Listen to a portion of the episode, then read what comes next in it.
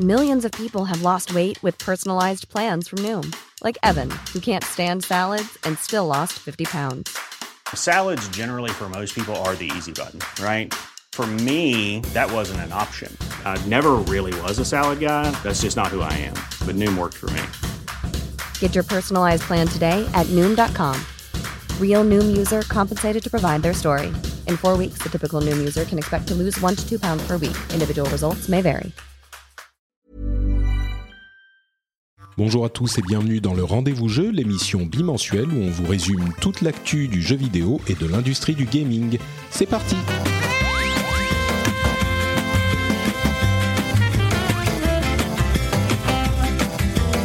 Bonjour à tous et bienvenue sur le Rendez-vous Jeu, l'émission où on vous résume toute l'actu du jeu vidéo, les derniers jeux, les dernières nouvelles et que de nouvelles. Le, sans doute l'information la plus cataclysmique de ces dernières années. Enfin, je dis ça, mais j'oublie presque la collaboration entre Microsoft et Nintendo. Et eh ben, il y a encore plus fort la collaboration entre Microsoft et Sony. On va vous détailler tout ça dans un instant. On va aussi parler de nos prévisions pour le 3. On va parler de quelques jeux auxquels on a joué, euh, plein d'autres petites news aussi.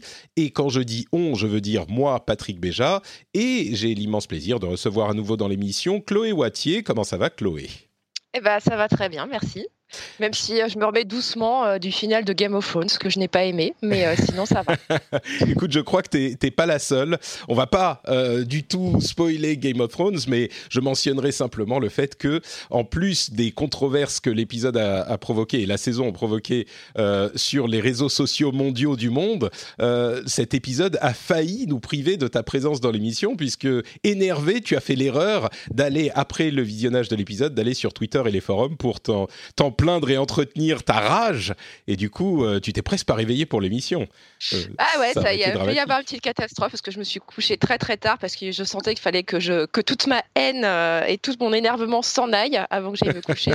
ça a pris un peu de temps. Voilà. Oui, je comprends, je comprends. Bon, j'aimerais bien en parler aussi, mais je crois que ça serait une discussion un petit peu trop longue et trop animée dans, l'ensemble, parce que je suis sûr qu'il y a des gens qui, dont, le sang a bouilli aussi à, l'écoute de ces quelques mots, euh, dans un sens ou dans l'autre, moi je dirais simplement que euh, tout aurait pu fonctionner s'ils avaient mis euh, deux saisons de plus à, amener tous les personnages là où ils sont arrivés. Et c'est ça qui, je crois, est le fil rouge qui réunit toutes les frustrations de tous les spectateurs. même si certains pensent que même en plusieurs saisons, ça n'aurait pas été possible, mais je sais pas, moi c'est mon impression quoi. C'est trop, c'est vraiment, c'est allé trop vite quoi. Ouais, ça allait trop vite et en fait, euh, moi, ça m'a vraiment perdu. C'est sur les deux derniers épisodes parce que mmh. avant, j'étais pas tout à fait d'accord sur tout, mais bon, je disais ça passe, ça passe, ça passe, ça va quand même. Euh, mais là, les deux derniers épisodes, là, ça y est, c'était, mmh. c'était fini. J'ai dit, ok, je terminé. Je dirais je vais que les livres malgré tout ça, malgré tout ça, euh, je serais quand même curieux de savoir, euh, d'avoir une série, disons, dans dix ans, sur euh, ce qui se passe après. Et certains personnages qui n'ont pas trépassé dans les derniers épisodes, je serais curieux de voir où ils en sont dans, après toutes ces aventures. Donc quand même, ces 8 ans, 10 ans de d'épopée, il en reste quelque chose, quoi, malgré la frustration, je pense. Ouais, bah moi, ce que j'attends, c'est de lire la version euh, livre, la version de George Martin, la vraie version. Mmh, euh, voilà. la vraie histoire canon. Euh, voilà. Qu'est-ce qui va se passer pour de vrai? Donc, je trépigne en attendant enfin des annonces. Parce que ma théorie, c'est que le livre numéro 6 est écrit, mais ou sur le point d'être terminé et qu'ils voilà, ils vont bientôt l'annoncer. Donc, je croise les doigts pour que ça arrive. Mmh. Et c'est, voilà, ça calmera ma peine. C'est pas bête ce qu'il a fait, Martine, parce que selon certains, il a fait traîner justement pour pouvoir sortir les livres après la série, parce que s'il la sortait euh, en même temps ou avant, ça aurait eu beaucoup moins d'impact. Alors que là, euh, qu'elle ait été réussie ou pas la série, les gens sont, sont excités de les lire euh, maintenant qu'il n'y a plus la série pour faire concurrence au livre. Peut-être que c'était intentionnel de sa part. En tout cas, il prend son temps, le monsieur. Ah, Bon, peut-être qu'on fera un épisode spécial Game of Thrones de Positron, euh, mon émission de pop culture, mais en même temps, Positron, c'est des trucs positifs. Donc, euh, hmm, je sais pas, on verra, on verra. Euh, quoi qu'il en soit, on est là pour parler de jeux vidéo et euh, on va parler donc de cette incroyable annonce entre Microsoft et Sony. Pour ceux qui auraient dormi dans une cave ces deux dernières semaines, je résume rapidement ce qui s'est passé. Microsoft et Sony ont fait une déclaration de collaboration sur les infrastructures de leurs services et de, jeux vidéo pour l'avenir. En gros, on parle vraiment de la prochaine génération et notamment de la prochaine génération de consoles Sony, donc la prochaine PlayStation. Euh, sachant que euh, ils ont rien détaillé de la manière dont ils vont collaborer, mais en gros, ce qu'on en retire, c'est que Sony va utiliser les services de, cloud et les serveurs de Microsoft, donc les serveurs Azure, euh, pour les services de sa prochaine euh, console, de sa prochaine génération.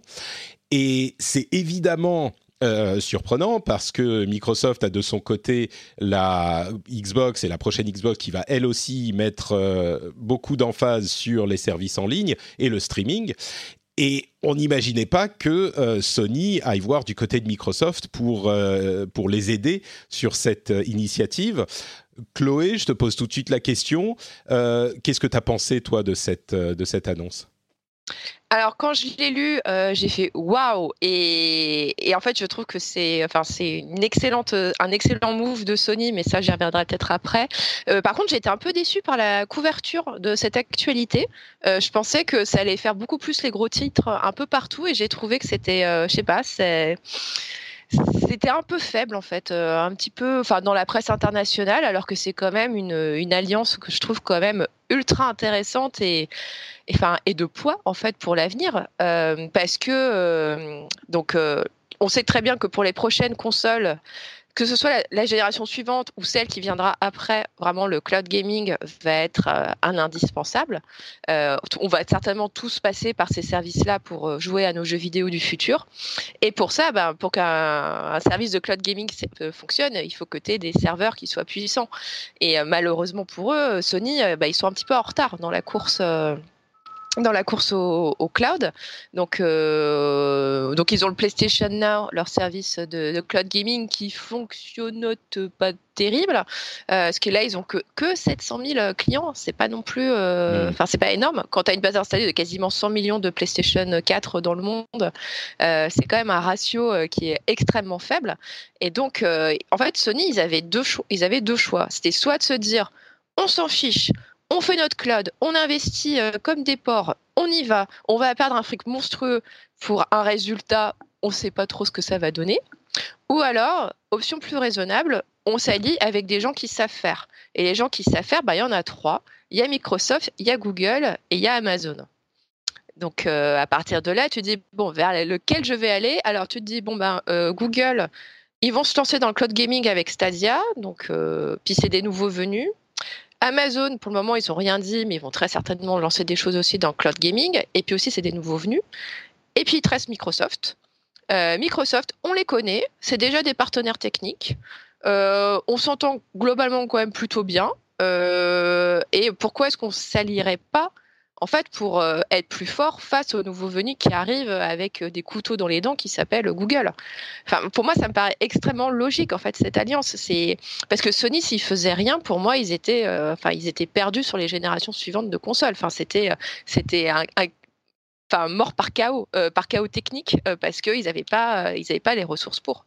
C'est sûr que euh, ils ont alors leur service PlayStation Now, euh, comme tu le dis, ils sont à 700 000 selon les dernières informations qu'ils ont livrées, 700 000 abonnés, euh, ce qui est pas négligeable, mais clairement qui n'est pas au niveau de ce qu'on peut ambitionner pour l'avenir. Si c'est pas un mot français, mm. ambitionner, mais je l'utilise quand même. alors, il faut noter que le PlayStation Now c'est pas non plus leur première priorité. Euh, l'offre commerciale du PlayStation Now est quand même euh, pas celle qu'on peut espérer pour les générations à venir, c'est-à-dire euh, une sortie, une disponibilité le même jour pour tous les titres, les gros titres sur le service de, streaming et sur la console elle-même. C'est vers ça que semblent se diriger et Microsoft et Sony du peu qu'on en a vu pour l'avenir. Évidemment, alors comme tu le dis, sur la prochaine génération, ça va commencer à prendre de l'importance. Sur la génération d'après, s'il y en a une et que c'est pas juste des services qui sont là et voilà, et eh ben ça risque de devenir une grosse grosse enfin une grosse partie euh, immanquable euh, de ce type de, service, n'en déplaise aux gens qui disent moi je voudrais garder ma console à la maison toute ma vie, ce qui sera probablement, probablement le cas d'une majorité d'auditeurs pour un bon moment encore, mais oui, ils n'avaient pas le choix. Euh, moi j'avais pensé qu'ils iraient vers Amazon parce qu'effectivement c'est ceux qui sont le moins en concurrence directe avec Sony sur le marché du, jeu vidéo. Et effectivement, d'après ce qu'on a entendu, euh, les, rumeurs qui sont sorties chez Bloomberg, euh, ils avaient commencé à discuter avec Amazon et ils n'ont pas réussi à trouver d'accord. Moi, ma, théorie, c'est que Amazon s'est dit, bah, vous êtes gentils les gars, euh, chez qui vous allez aller? Comme tu le dis, Chloé, il y a trois sociétés. On pourrait même inclure Facebook à la limite dans l'eau, mais Facebook, c'est vraiment pas leur intérêt de vendre leurs services à d'autres. Mais il y en a trois. Il y a Google, Amazon et euh, Microsoft. Amazon voit, bah, les deux autres, ils font, c'est vos, concurrents, donc vous allez venir chez nous, forcément. Eh ben non, euh, Sony a très intelligemment été du côté de Microsoft. Ils en ont absolument besoin de cette infrastructure euh, pour le grand pari sur l'avenir. Là où c'est intéressant, c'est du côté de Microsoft aussi, qui de prime abord, si on fait une analyse un petit peu légère, on se dit ah mais qu'est-ce qui se passe? Ils donnent des services à leurs concurrents. Euh, oui et non. C'est un petit peu comme euh, Samsung qui fournit des euh, écrans ou des puces à Apple. ok, ils sont concurrents sur le marché des téléphones mobiles, mais Samsung fait aussi beaucoup beaucoup d'argent sur les, les, ventes de composants. Et s'ils peuvent, ils peuvent faire de l'argent en vendant leurs téléphones et en vendant les téléphones, et quand les téléphones des concurrents sont vendus aussi, bah, il n'y a pas vraiment de raison de s'en priver.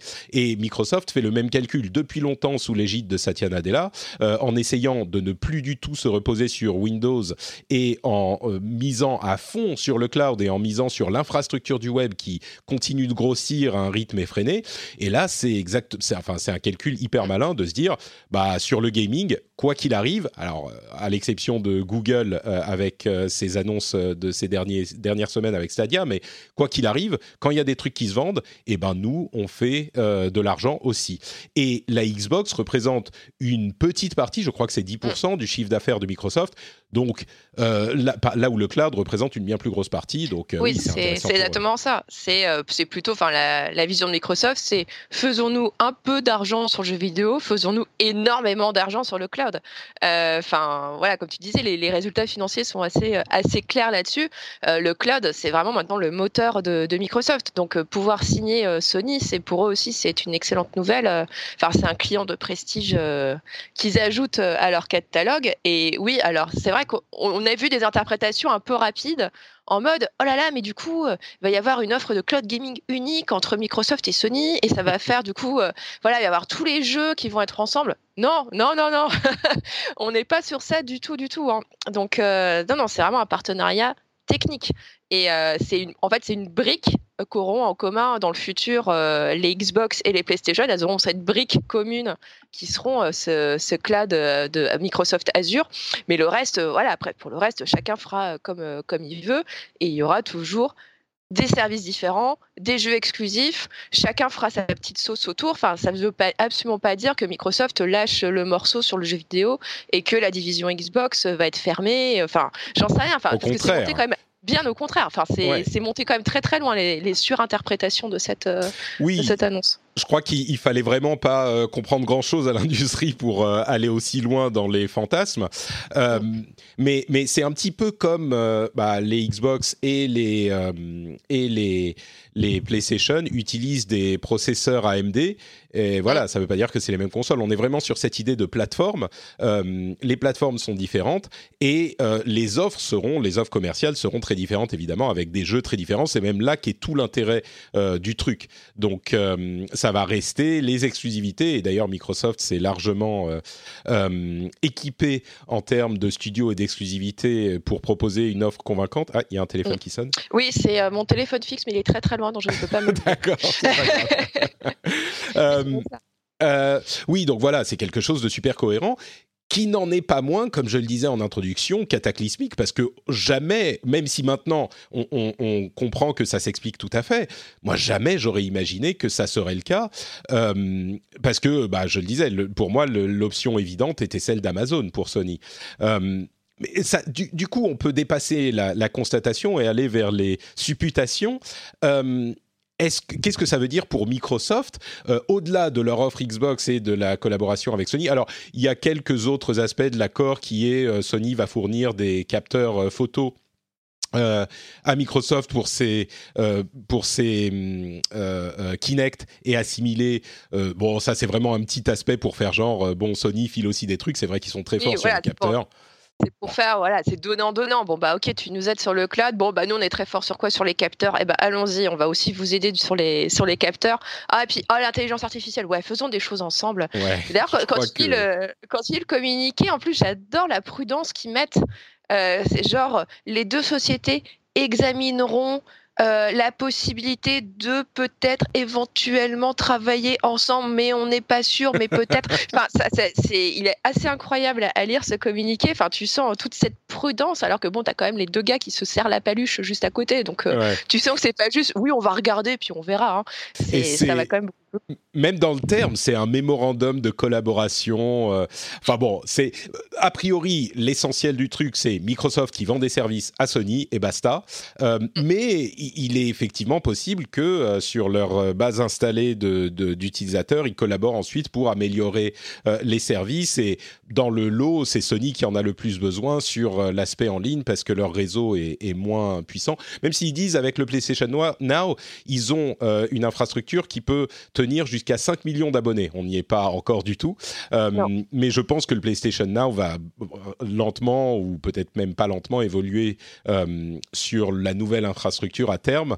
Euh, une autre chose peut-être à, mentionner, c'est de voir à quel point le renouvellement des générations, auquel d'ailleurs Sony a euh, euh, réitéré sa, sa, comment dire, sa confiance. Il dit on a besoin de différentes générations de consoles. Ça, on verra ce qui se passe à la fin de la prochaine. Mais euh, l'importance de ce euh, grand euh, bouton reset euh, sur lequel on appuie à chaque nouvelle génération, parce que là, Sony fait plein de choses qui sont assez inattendues pour préparer la prochaine génération. Là, ils ont complètement gagné celle-ci, ils ont trois fois plus de consoles de base installées sur cette génération que Microsoft.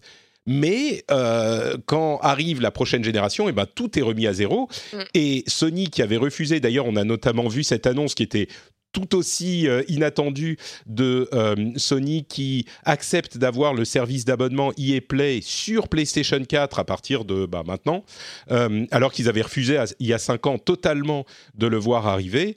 ce qui, qui, sera, à mon avis, pour moi, c'est vraiment une, une, décision stratégique pour la prochaine génération, parce que si on a ce, sa grande remise à zéro et qu'il y a des services qui ont plus de possibilités offertes que d'autres, c'est-à-dire spécifiquement bah, sur euh, Microsoft, euh, sur Xbox. Moi, je crois d'ailleurs que la prochaine console de Microsoft va s'appeler la Xbox. Et ça sera le service Xbox et la Xbox. Et il n'y aura pas de Xbox 2 ou X machin, ça sera un retour aux sources. Mais si on a sur Xbox plein de jeux, des exclusifs, tout ça, et du EA, du...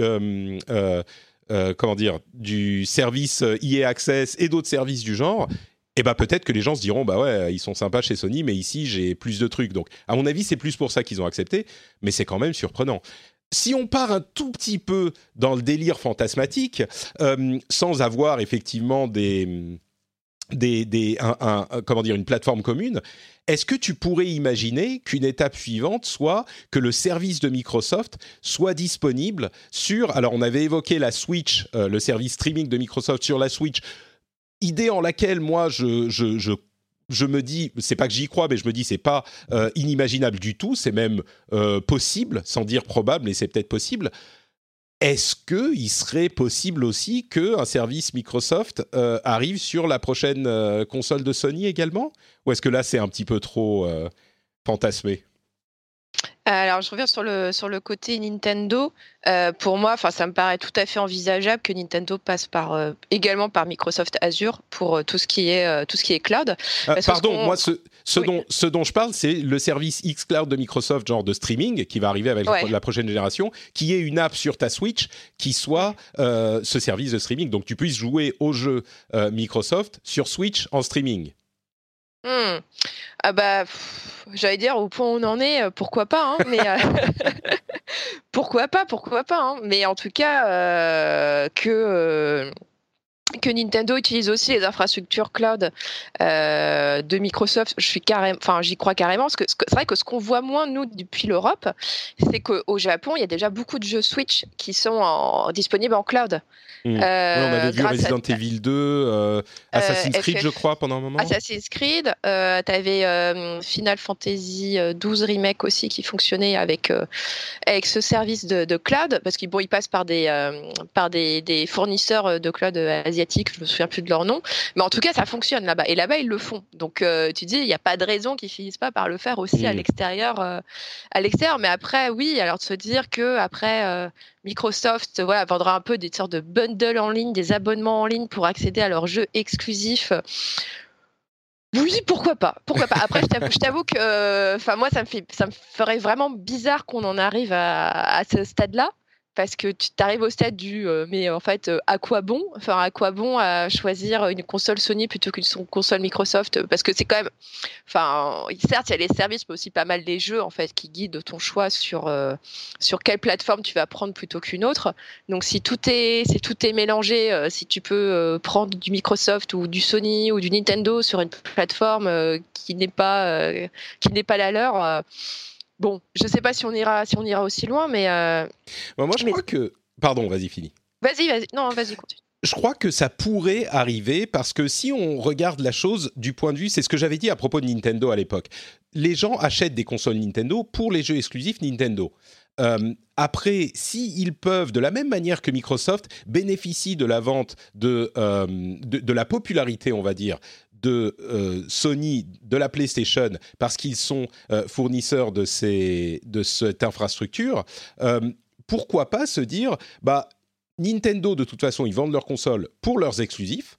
Et ensuite, s'ils prennent un petit peu d'argent de Microsoft quand les utilisateurs de Switch jouent à des jeux Microsoft sur Switch, pourquoi pas euh, et, ça s'applique aussi à Sony, je crois. Si on a, alors l'achat des consoles, je crois, va rester euh, important pour les core gamers pendant un bon moment parce que tous les core gamers que nous sommes vont vouloir jouer sans euh, latence.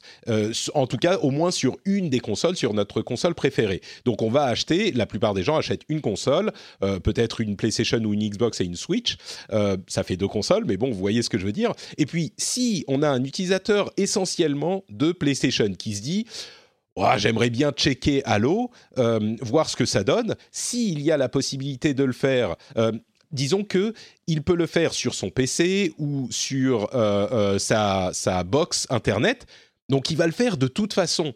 Et si il le fait sur la console Sony, sur la, console physique Sony qu'il a dans son salon, euh, et ben du coup Sony récupère un petit peu d'argent euh, de Microsoft parce qu'il y a un accord commercial évidemment dans ce genre de conditions. Alors que si il n'est pas disponible sur la console Sony, eh ben, il va aller le faire sur sa, box. Donc, euh, je me demande si c'est pas quand même cohérent à partir du moment, évidemment, et ça, c'est le cœur de tous ces services euh, qui sont des plateformes aujourd'hui, qu'on parle de streaming vidéo ou d'autres choses, si évidemment il y a des exclusifs, des jeux exclusifs qui sont suffisamment motivants pour que les joueurs aillent, quand même euh, s'intégrer à l'écosystème du fabricant qui vend ces jeux exclusifs. Donc, pour moi, alors, je ne suis pas en train de dire que ça va arriver, mais ça me paraîtrait pas si surprenant que ça, étant donné que d'un point de vue euh, disponibilité et des services et business, euh, on a ce, donnant-donnant qui s'installerait. Quoi. Est-ce que, je t'ai convaincu un peu? Non, mais oui, oui, mais après, tu vois, je pense aussi qu'il faut garder une, petite dimension exclusivité, parce que si tu tues les exclusivités, j'allais dire, tu tues une partie, euh, j'allais dire, de la culture, euh, de la culture console, non, qui mais est la culture de la guerre. Euh, évidemment, de ce côté-là, mais j'irai même plus loin. Si on n'a plus d'exclusivité, les plateformes n'ont plus d'intérêt. c'est exactement le même truc qu'avec Stadia, qu'avec Netflix et, et Amazon Prime et tous ces services de streaming S'il n'y a pas d'exclusivité, les services n'ont aucun intérêt. Donc l'exclusivité, de la même manière que quand c'était euh, la guerre des consoles physiques, l'exclusivité attire le client et ensuite tu te fais plus d'argent sur ce client qui est dans ton écosystème. Et donc les exclusivités sont absolument essentielles et vont pas du tout disparaître. Il y, il y en aura toujours à mon sens. Oui, bah ouais, je pense aussi. Hein. Je pense aussi. Je pense qu'on mm. ira, euh, on ira sur ce système-là, oui. Possible. Bon, on verra. En tout cas, le prochain rendez-vous, c'est le 3 avec les grandes annonces de euh, mm. Microsoft pour sa prochaine console. Juste un petit mot encore sur Sony.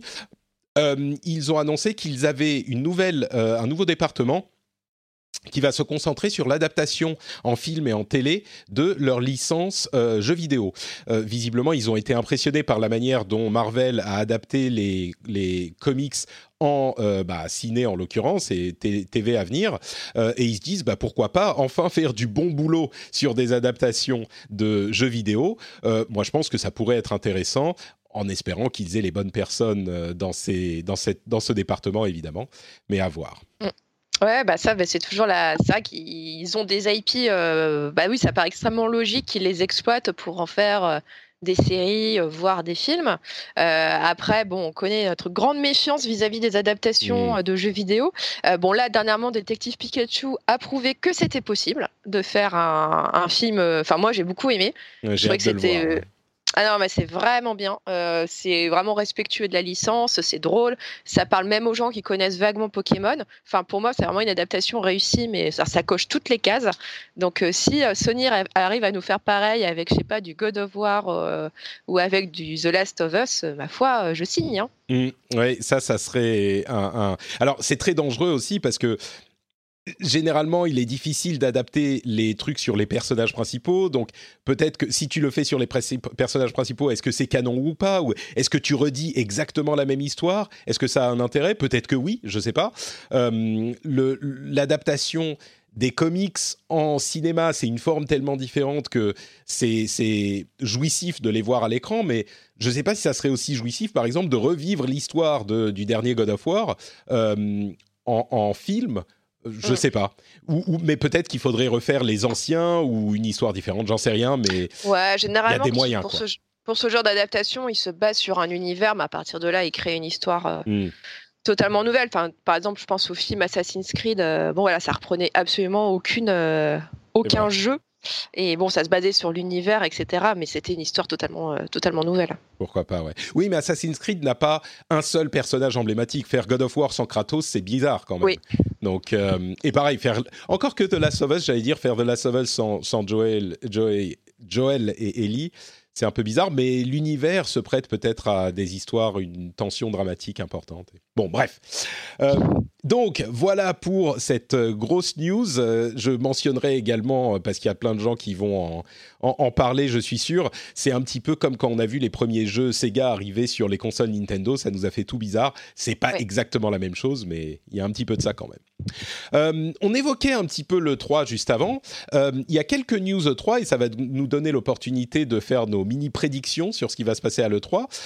alors d'abord, EA a décidé de réunir son streaming en une journée pour que ça soit facile à voir. Je pense que c'est une bonne décision. Ils avaient annoncé qu'ils allaient faire plein de petits streamings à droite et à gauche pendant tout le 3. C'était vraiment une décision bizarre. Là, il y aura en fait, euh, dans les fêtes, pour les gens qui ne seront pas au salon, une grosse euh, euh, session de streaming euh, de EA qui va montrer toutes ces nouveautés. Je pense que c'est pas plus mal de le présenter comme ça.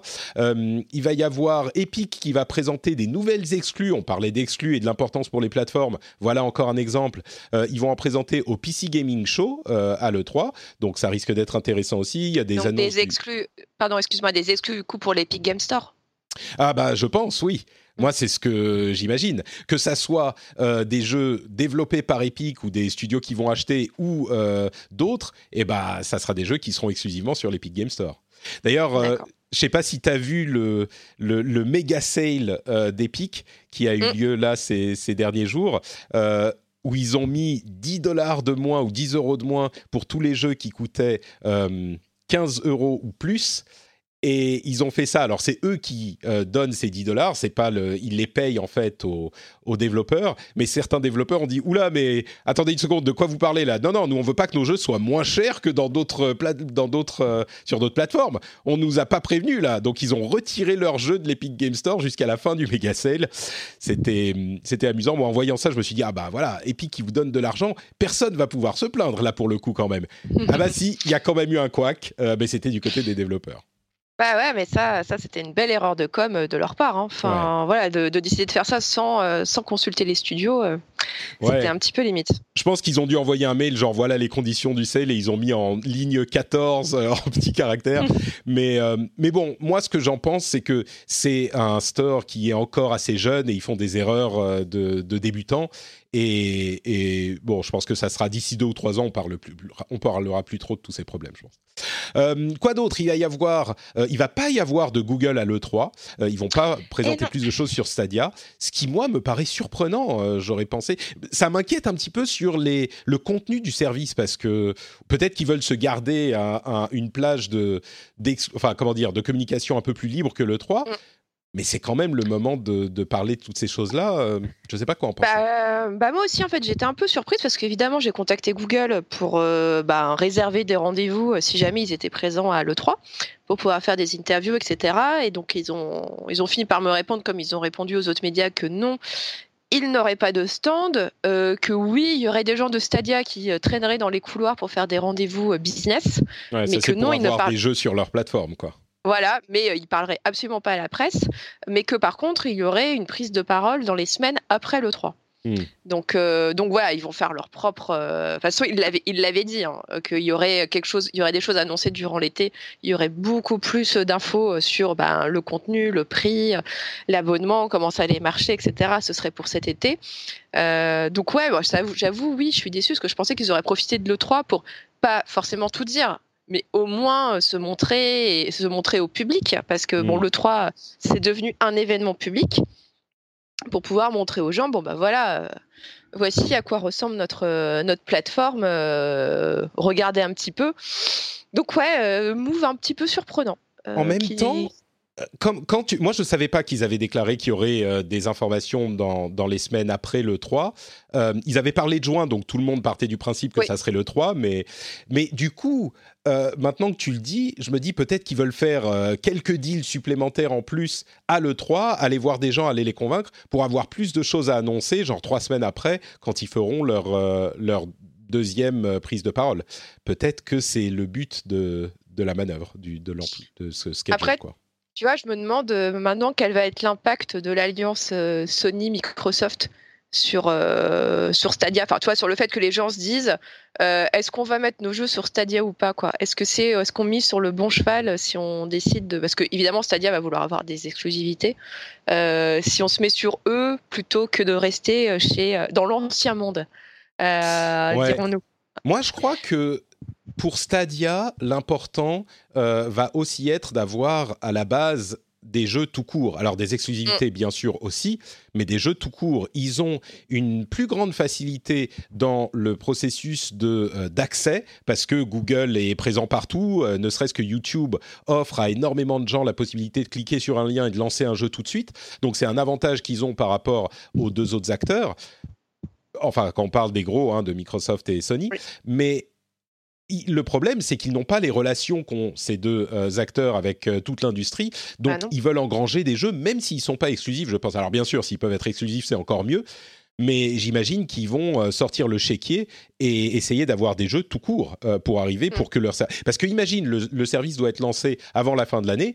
Euh, s'il n'y a pas un catalogue qui est un petit peu convaincant, en même temps, on ne sait pas quel va être leur business model. Ça se trouve, il y aura pas d'abonnement, au moins au début, et les jeux vont être, je sais pas moi, deux heures gratuits au début, et puis après tu payes. quand tu joues tant à la minute, on pourrait imaginer plein de choses.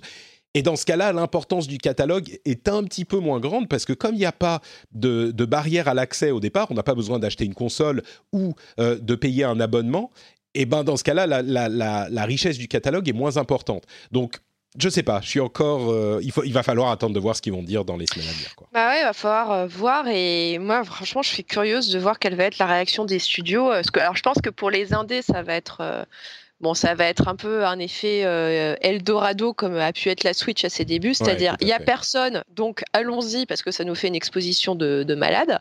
Euh, après, sur le plus long terme, je sais pas, les gros studios, les gros éditeurs, bon, euh, Ubisoft, on sait qu'ils sont plutôt plutôt tentés, enfin ils vont ils vont y aller, mais les autres, qu'est-ce qu'ils vont faire? Parce que mine de rien, enfin pour moi, Google, c'est un peu le renard qui rentre dans le poulailler, quoi. Donc, c'est. Euh, que quel serait le quel serait le, désavantage à aller sur Stadia, à ton avis, au-delà du, du fait que ça coûte un peu peut-être de porter le jeu sur le sur Stadia?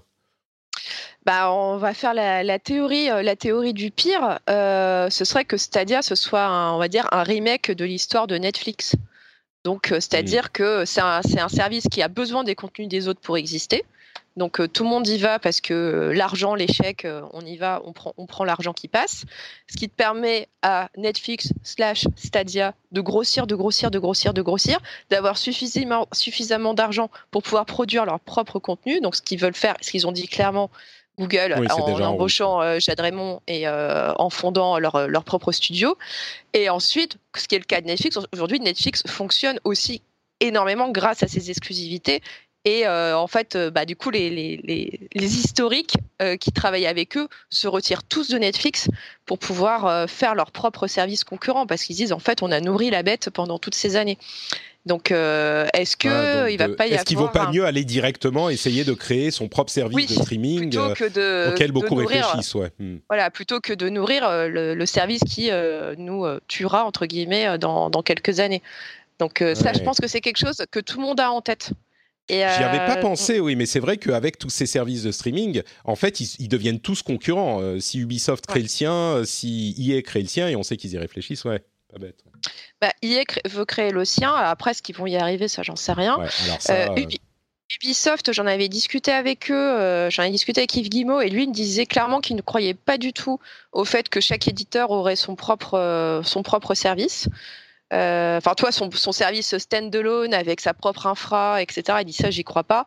En fait, lui, ce qu'il me disait, il croyait plus à un système, on va dire, à la CanalSat, où en gros, tu t'abonnes à, un, provider géant, donc euh, qui s'appellerait euh, Google ou Microsoft ou Sony, et qu'à partir de là, tu pourrais prendre des bouquets euh, avec bon ben je vais prendre le bouquet euh, Activision Electronic Arts et puis je vais ajouter euh, un petit bouquet Ubisoft en plus. Enfin voilà, lui il voyait plus un système comme ça où il y aurait quand même un, distributeur central, bon bah là qui serait ou Google ou Microsoft ou Sony et à partir de là voilà tu pourrais t'abonner au service hmm. d'abonnement, au catalogue plutôt, à un catalogue d'éditeurs. Ce qui est d'ailleurs en train de se, de se passer un petit peu avec l'arrivée du EA Access sur PlayStation 4, même si c'est pas le full EA Access, euh, le EA Access Premier euh, qui est dispo sur PC.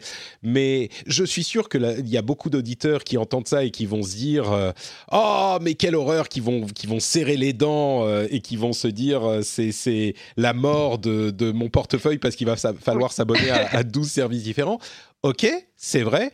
Mais comme je le disais à l'époque où euh, on a commencé à entendre parler de ces services, moi ce que je dis souvent, c'est que si vous êtes un core gamer, je pense que vous dépensez généralement peut-être une cinquantaine d'euros par mois en jeu. Vous achetez un jeu par mois, je pense, plus ou moins. Euh, en moyenne, hein. je suis sûr que vers la, fin de l'année, vous en achetez peut-être un petit peu plus qu'un jeu par mois. Euh, avec 50 euros par mois, ça fait pas mal de services auxquels on peut s'abonner quand même. Donc, mm. euh, je pense que si ça fait, on va dire, les, les, les, services, il va y en avoir à plus ou moins 10 euros. Si vous êtes abonné à 10 services et que vous avez accès à tous les jeux de, euh, pardon, pas 10 services, mais 5 services, et que vous avez accès à tous les jeux, y compris les dernières nouveautés, de 5 gros éditeurs différents, euh, ça fait quand même de la matière. Donc oui, ça a des, des avantages d'un certain côté, mais il y a aussi des, des côtés positifs. Donc euh, à voir, on n'y est pas encore hein, à ce On n'y est pas encore. Mais après, tu vois, je t'avoue, tout le discours, genre, mais c'est n'importe quoi, jamais on ne fera ça, enfin, euh, notre argent, notre argent. bon, alors ça, c'est un discours qu'on nous a, que les joueurs nous seraient nés il y a 10 ans quand sont apparus les DLC. Euh, mmh. Voilà, enfin moi je me souviens très bien de tout ce qu'on lisait sur les forums euh, en mode on n'est pas on n'est pas des pigeons, euh, jamais on va payer pour des jeux incomplets, jamais je donnerai de l'argent en plus parce que les développeurs n'ont pas été foutus de terminer leur jeu. Bon, alors dix ans plus tard, comment dire? Comment dire? Bah je crois que si si finalement les gens se sont bien habitués à payer des choses en plus de leur jeu. Donc oui, je pense que d'ici dix ans on rigolera aussi en disant haha quand on disait qu'on était contre les services d'abonnement donc. Donc, euh, donc oui, je pense que voilà. Je suis sûr qu'il y a des gens aussi qui continueront à dire euh, oui, évidemment, disons qu'on est tous d'accord, un jeu pas fini, c'est pas cool, mais ça, ça n'a mm. pas vraiment de rapport avec les, les questions de DLC.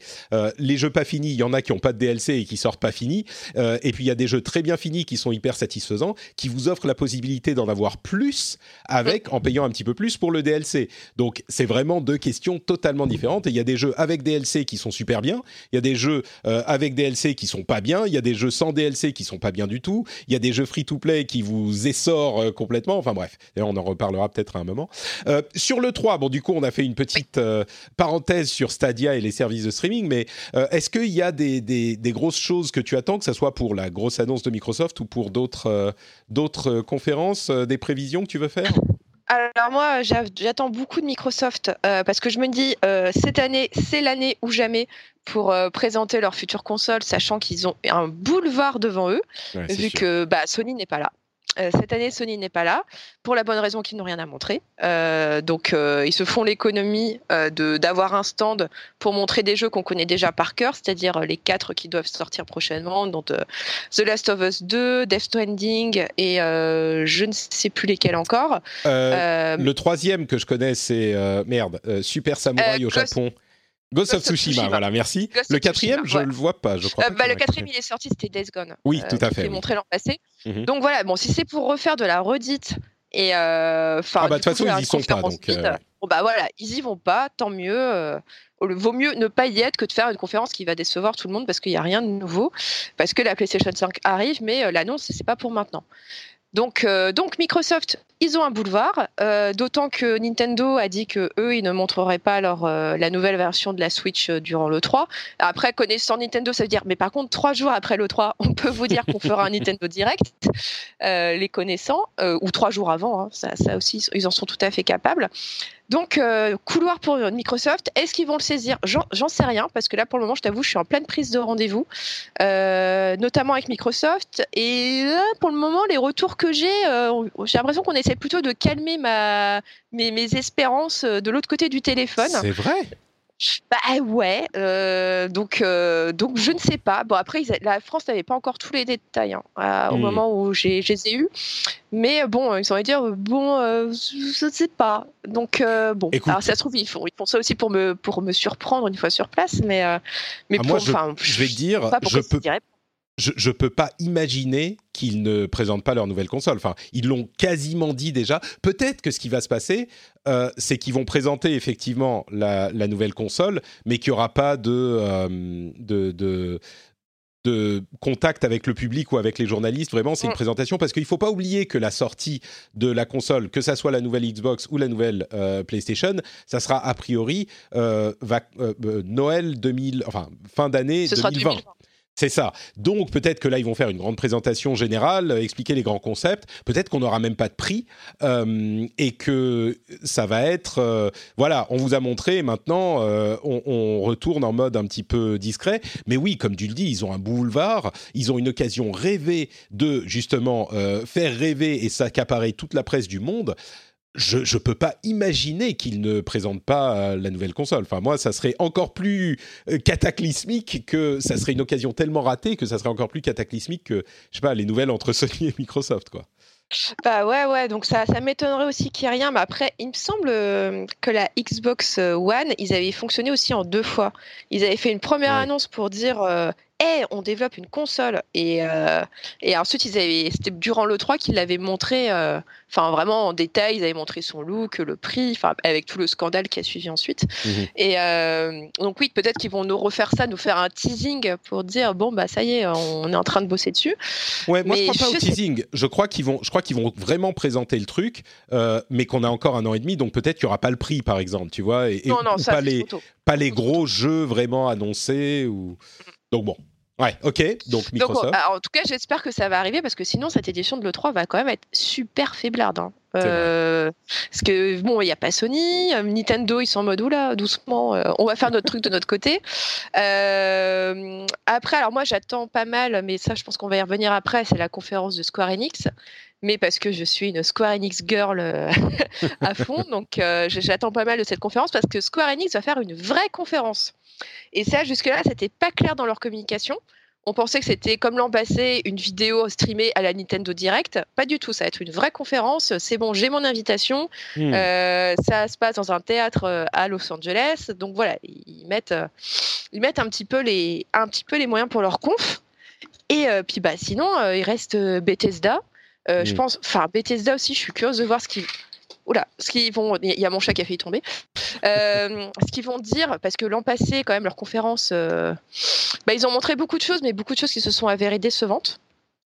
Euh, je pense notamment à Fallout 76. Hmm. je pense à oui, oui, vous inquiétez pas, on bosse bien sur Elder Scrolls 6, mais par contre, l'attendez pas avant plusieurs nombreuses années. Euh, donc ouais, là, je ne sais pas trop ce qu'ils vont pouvoir montrer cette année. Euh, ça aussi, euh, Bethesda, assez curieuse. Ouais, ils n'ont pas dit qu'ils n'allaient pas parler de... C'est comment C'est Starfield, leur autre jeu? J'ai... Je crois me souvenir... Je crois me souvenir qu'ils avaient dit on va parler ni de Elder Scrolls, ni de Starfield ou le, le de leur nouvelle ah, licence. Du coup, bah, il, reste quoi Du ouais, Doom, Doom Eternal et et, Wolfenstein, euh, comment il s'appelle le, le, euh, nouveau Youngblood. là, Youngblood, exactement. Ouais. Non, parce que bon, je pense que Fallout, ils vont le mettre au frigo pendant un petit moment. Et euh... Bref, qu'est-ce qu'il y a d'autre Qu'est-ce qu'il y a d'autre Écoute, il y a, euh, moi, tu as parlé de la conférence euh, Square Enix.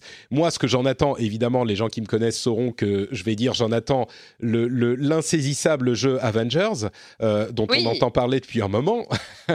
ah oui, c'est temps là. Oui, mais là, c'est carrément quelque chose de vraiment, enfin, comment dire, et en plus, ils peuvent pas ne pas profiter, même s'il sort que dans trois ans.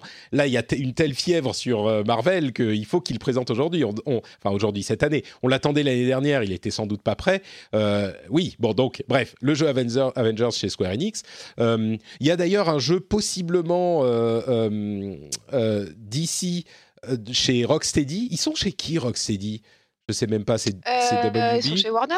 Ouais, c'est Warner, c'est ça. Bon, peut-être qu'on le verrait dans une conférence de quelqu'un d'autre. Euh, pour rappel, Rocksteady, c'est ceux qui ont fait euh, Arkham, là, qui ont lancé la série Arkham, très très apprécié. Il y a Bethesda, comme tu l'as dit, on ne sait pas très bien.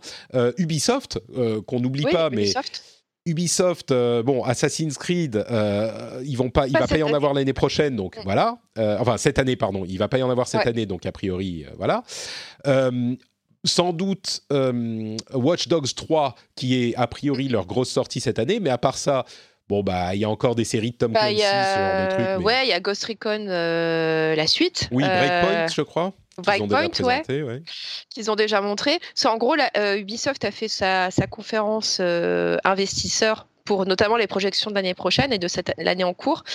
Et donc ils ont dit, alors ça c'est assez surprenant. Donc il va y avoir cette année donc pour l'année qui se déroule de maintenant à mars prochain, il va y avoir quatre grosses sorties de jeux, quatre gros triple A, dont un seul qui sort en fin d'année.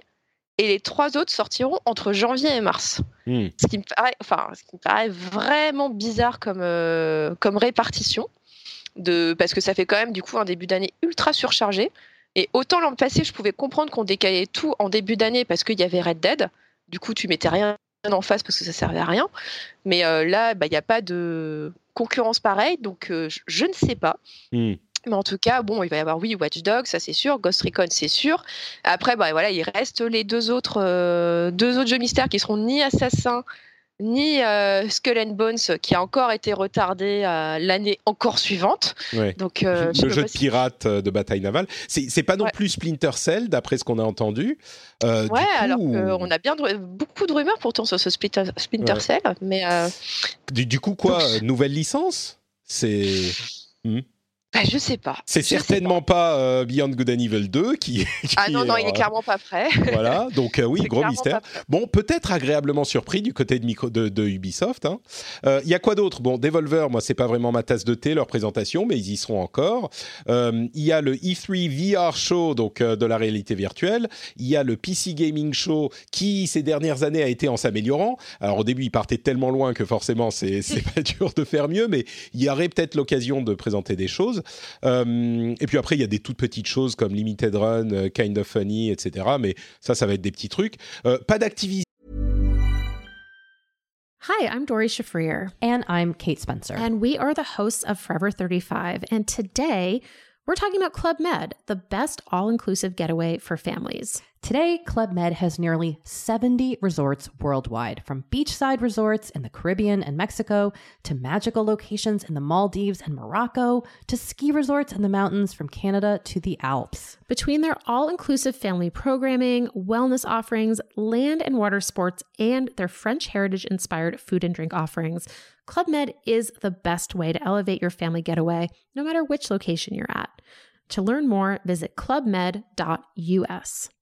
Ready to pop the question? The jewelers at BlueNile.com have got sparkle down to a science with beautiful lab grown diamonds worthy of your most brilliant moments. Their lab grown diamonds are independently graded and guaranteed identical to natural diamonds, and they're ready to ship to your door. Go to Bluenile.com and use promo code LISTEN to get $50 off your purchase of $500 or more. That's code LISTEN at Bluenile.com for $50 off. Bluenile.com code LISTEN.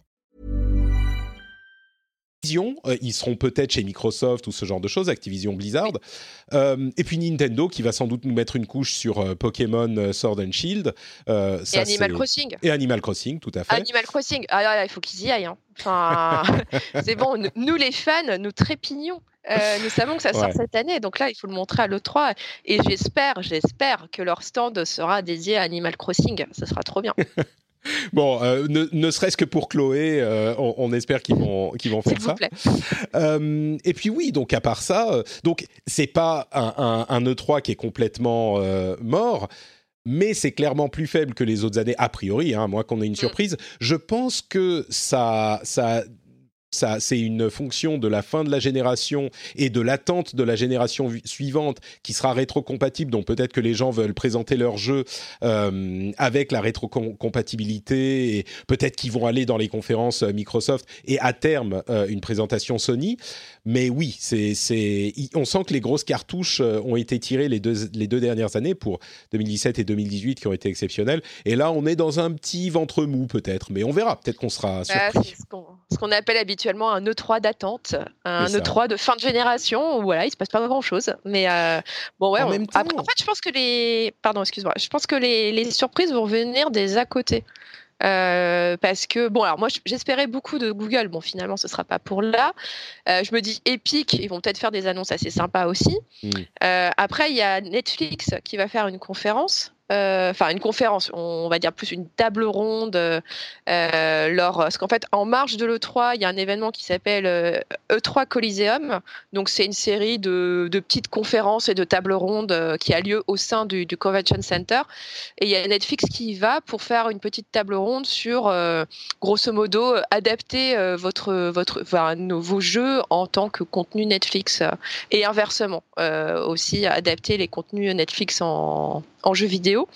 Donc euh, on se dit on va peut-être y avoir des annonces intéressantes sur euh, ben, ouais, peut-être des séries adaptées en des séries adaptées en jeu. Donc on se dit, va peut-être y avoir des annonces plutôt sympas de ce côté-là. Donc le problème, c'est que la, date, la date et l'heure n'est toujours pas parue de cette conférence. J'aimerais bien la voir parce que je suis en train de caler tous mes rendez-vous et j'aimerais y aller. Et tant que je ne sais pas quand est-ce que ça a lieu, bah voilà, je suis un peu dans le flou. Euh, mais c'est une conférence que, que je vais aller suivre. Euh, parce que je pense qu'il y aura quelques petites annonces plutôt sympas. Mais tu vois, en fait, tout ça, c'est des, c'est des annonces qui viennent d'outsiders. Euh, soit donc soit vraiment de nouveaux venus dans l'industrie, enfin dans la, en tout cas, ou des, des gens qui étaient là, mais qui prennent une, dimension nouvelle, donc typiquement épique, euh, ou des gens, bah, des nouveaux comme Google ou euh, comme Netflix. Et en fait, je me demande si c'est pas de eux que vont venir les annonces les plus intéressantes de l'E3 et pas du tout de, nos, euh, hmm. de notre trio habituel. Sony, Microsoft. Oh, bah, en fait, non, exception faite de Microsoft, puisque eux, ils vont présenter leur nouvelle console service. Bah, c'est le gros morceau, quoi. Oui, non, mais si, si, si. Non, mais écoute, moi, je, je, là, tu, tu, me fais bouillir le sang, quoi. C'est pas possible. Si Microsoft, je sais pas, il faut que je dise un truc. Si Microsoft ne, ne présente pas leur nouvelle console, je, je, me rase la tête en protestation face à la bêtise de cette décision, quoi. C'est pas possible d'être suffisamment stupide pour rater l'opportunité de le présenter à ce moment. En même temps, je dis ça, euh, c'est pas du tout impossible. Ils pourraient faire une conférence à n'importe quel moment, tout le monde regarderait aussi.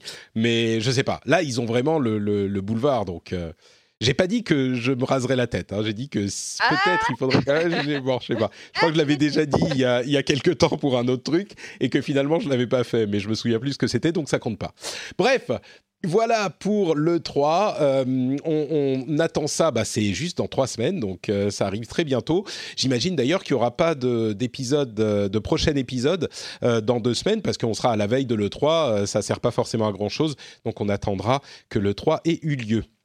Euh, bon, passons au euh, sujet suivant un petit peu plus rapidement. Euh, en quelques minutes, à quoi on a joué?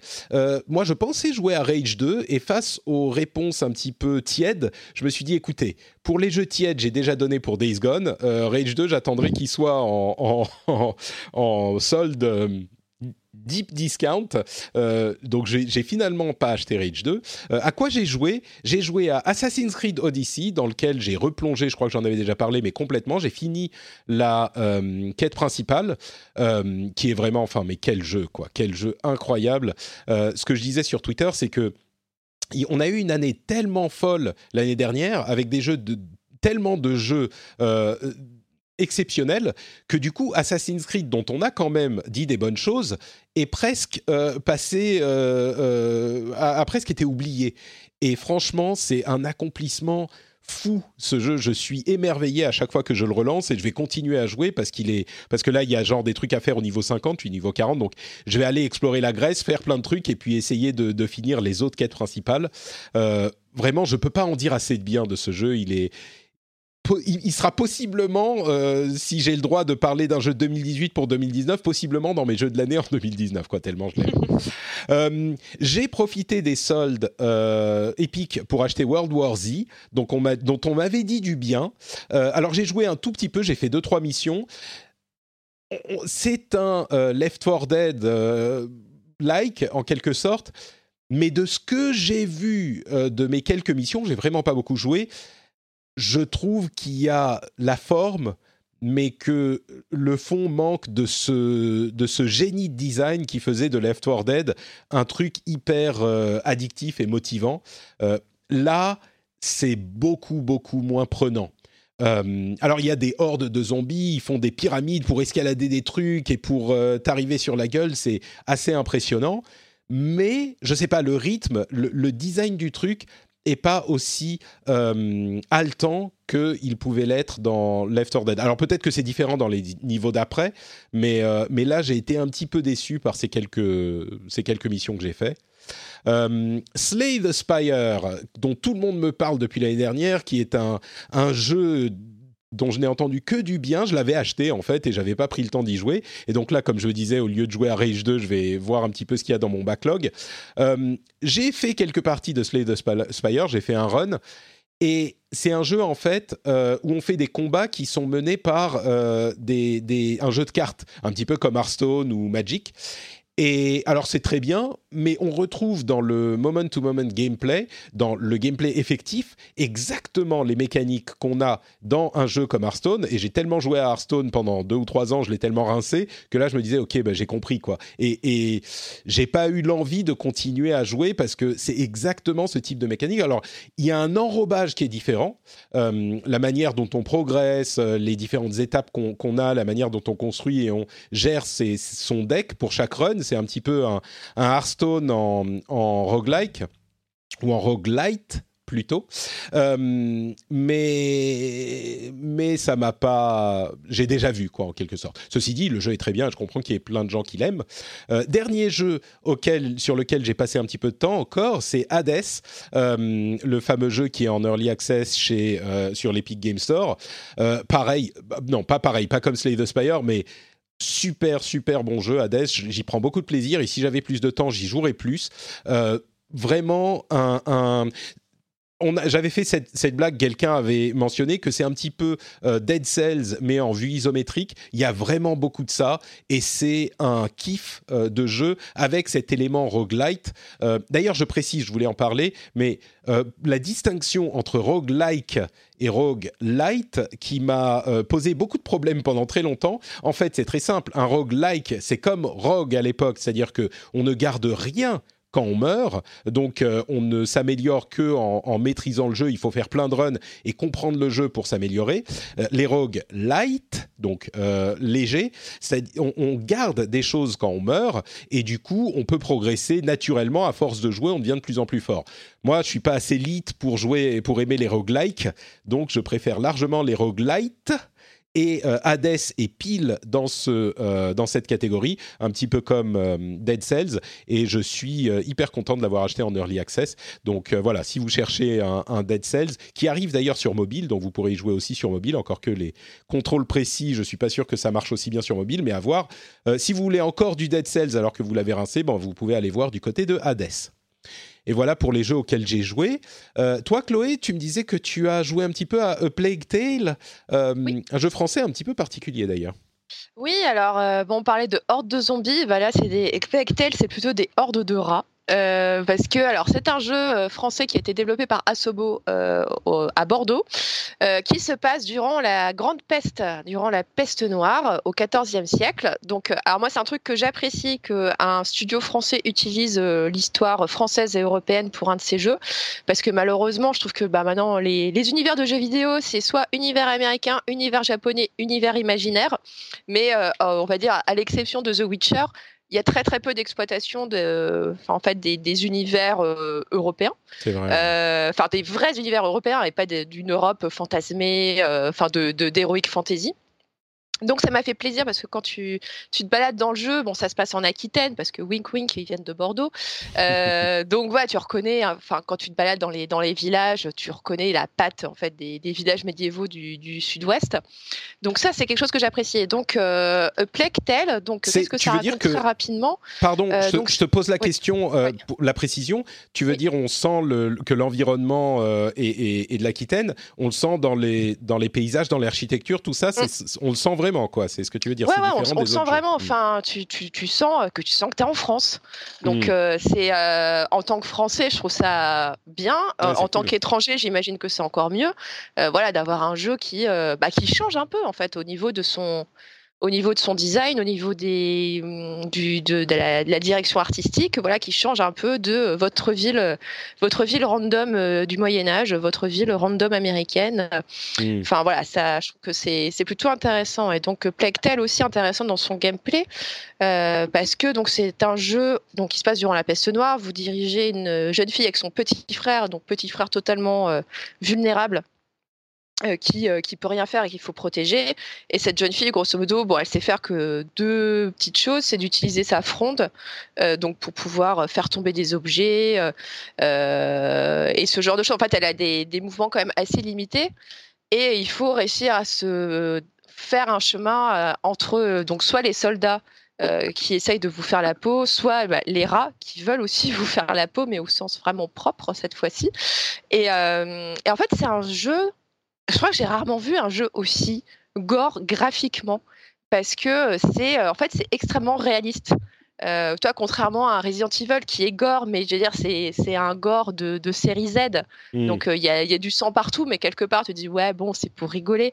Alors que là, euh, on voit quand même dans les premières minutes du jeu des, des corps calcinés parce qu'on les a brûlés en place publique, des gens qui sont pendus, des gens qui sont euh, qui ont été dévorés par les rats, donc des fois à moitié, donc tu as le corps intact, puis derrière tu as, les jambes, c'est juste des os.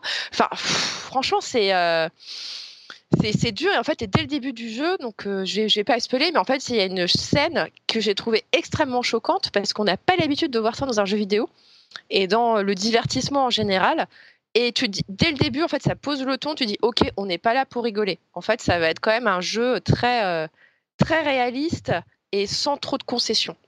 Euh, dans la représentation de sa violence. C'est difficile à, jouer si on est un peu. Euh, on sait que, enfin, le, monde est un peu sombre mm. ces, temps-ci. Est-ce que du coup, c'est il faut être bien accroché J'ai l'impression, c'est ce que tu dis. Alors, il faut être bien accroché. Après, ce qui est bien aussi, c'est qu'on va dire, c'est que la, toi, la caméra, contrairement à d'autres jeux, elle va pas venir se braquer sur les cadavres en disant ah t'as bien vu qu'il a été bouffé par les mm. rats. en fait, la caméra est assez libre. Donc c'est à toi aussi, tu peux aussi ne pas regarder, tu peux aussi tourner la caméra pour dire ok bon j'ai compris qu'il y avait un truc pas cool par terre, mais je vais pas regarder. Mmh. Euh, ça c'est aussi un peu ta décision. T'es pas, tu peux aussi euh, zoomer, regarder euh, si tu as envie de voir un peu mieux, mais il y a une certaine en fait sorte on va dire de, pudeur dans la, direction de la, de la caméra. C'est suggéré, mais ouais j'ai trouvé cette, ce parti pris intéressant. Mais ce qui fait que Plectel n'est en fait, c'est un jeu qui se veut grand public euh, parce qu'il est très accessible. Euh, c'est franchement, c'est simple.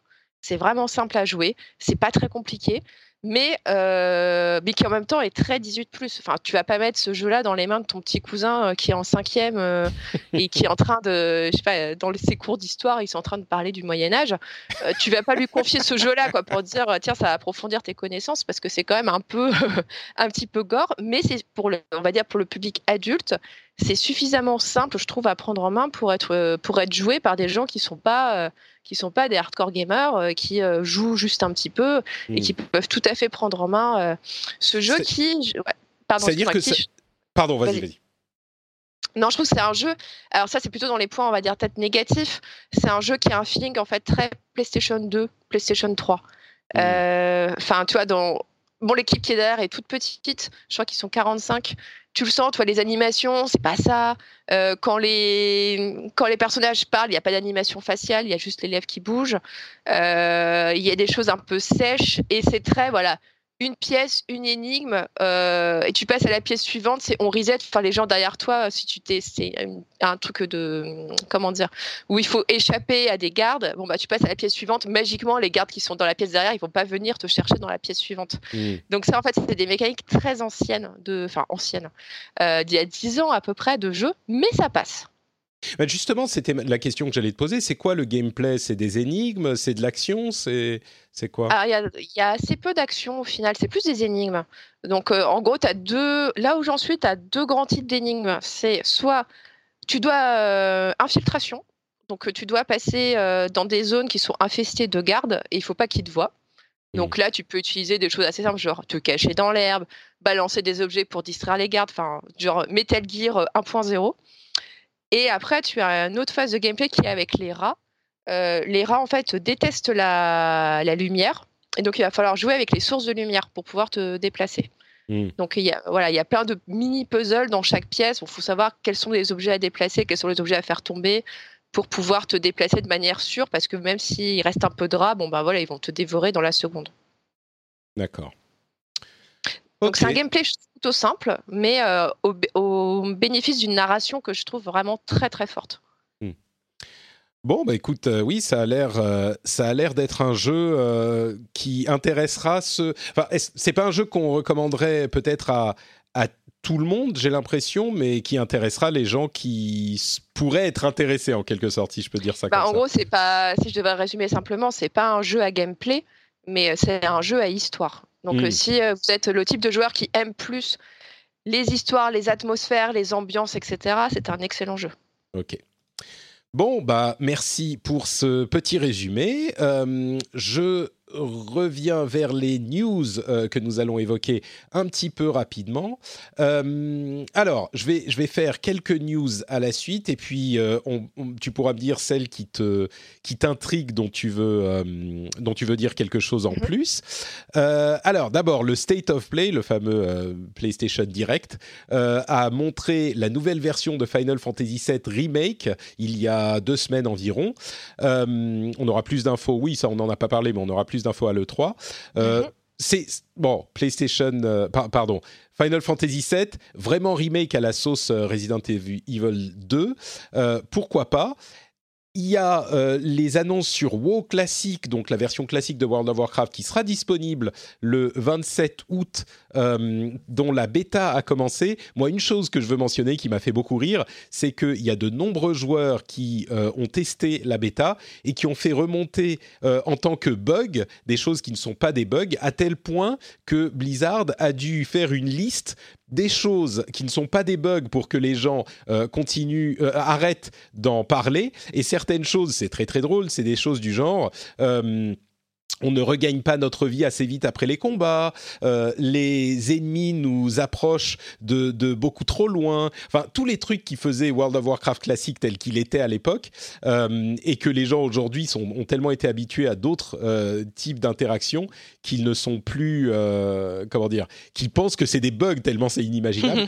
Alors évidemment, il y a plein de gens qui apprécient aussi classique pour ce qu'il est, mais c'est marrant de voir ces réactions quand même, moi ça m'a fait rire. Microsoft a annoncé un jeu Minecraft en réalité augmentée sur vos téléphones. Euh, le principe est qu'on va pouvoir placer dans le monde réel des constructions qu'on a fait dans euh, euh, Minecraft ou en tout cas dans une version éditeur du jeu et il va falloir sortir dans le monde pour collecter des ressources pour construire des choses. donc voilà sur ces trois news si tu as quelque chose que tu veux mentionner spécifiquement. Ah bah Final Fantasy VII. Évidemment. Évidemment.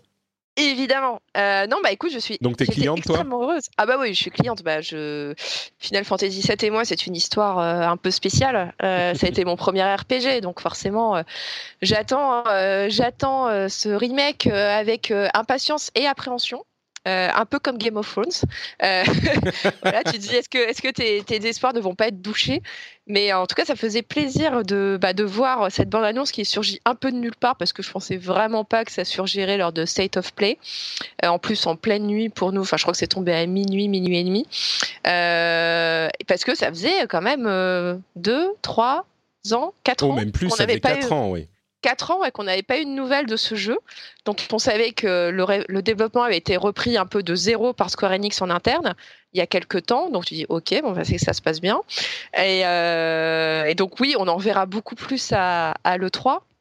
C'est pour ça que enfin, je disais tout à l'heure que j'attendais beaucoup de la conférence Square Enix parce qu'on va enfin voir Final Fantasy VII Remake et de ce qu'ils ont l'air de sous-entendre, on aura les dates de sortie, Enfin, on aura la totale, on aura tous les détails sur, euh, sur la sortie du jeu.